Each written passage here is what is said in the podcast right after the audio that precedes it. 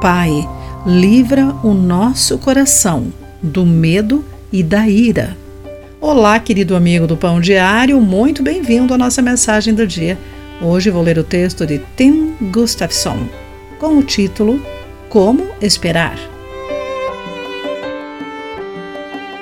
Frustrado e decepcionado com a igreja, Trevor, de 17 anos, buscou respostas por um ano mas nada do que ele explorou parecia satisfazer os seus anseios ou responder às suas perguntas. Essa busca o aproximou mais de seus pais. Ainda assim, ele tinha problemas com o cristianismo. Durante uma discussão, ele exclamou amargamente: A Bíblia está cheia de promessas vazias. Outro homem enfrentou decepções e dificuldades que alimentaram suas dúvidas, mas quando Davi fugiu dos inimigos que procuravam matá-lo, sua reação não foi fugir de Deus, mas louvá-lo. Ainda que invistam contra mim, permanecerei confiante, ele cantou, conforme Salmo 27, verso 3. No entanto, o poema de Davi ainda sugere dúvidas. Seu clamor, ó Senhor, tem compaixão e responde-me, soa como um homem com medos e perguntas. Não voltes as costas para mim, implorou Davi.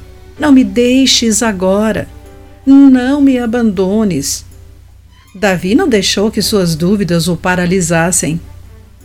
Mesmo com questionamentos, declarou: Verei a bondade do Senhor enquanto estiver aqui, na terra dos vivos. Em seguida, dirigiu-se aos leitores, você, eu e os Trevors deste mundo. Espere pelo Senhor e seja valente e corajoso. Sim, espere pelo Senhor.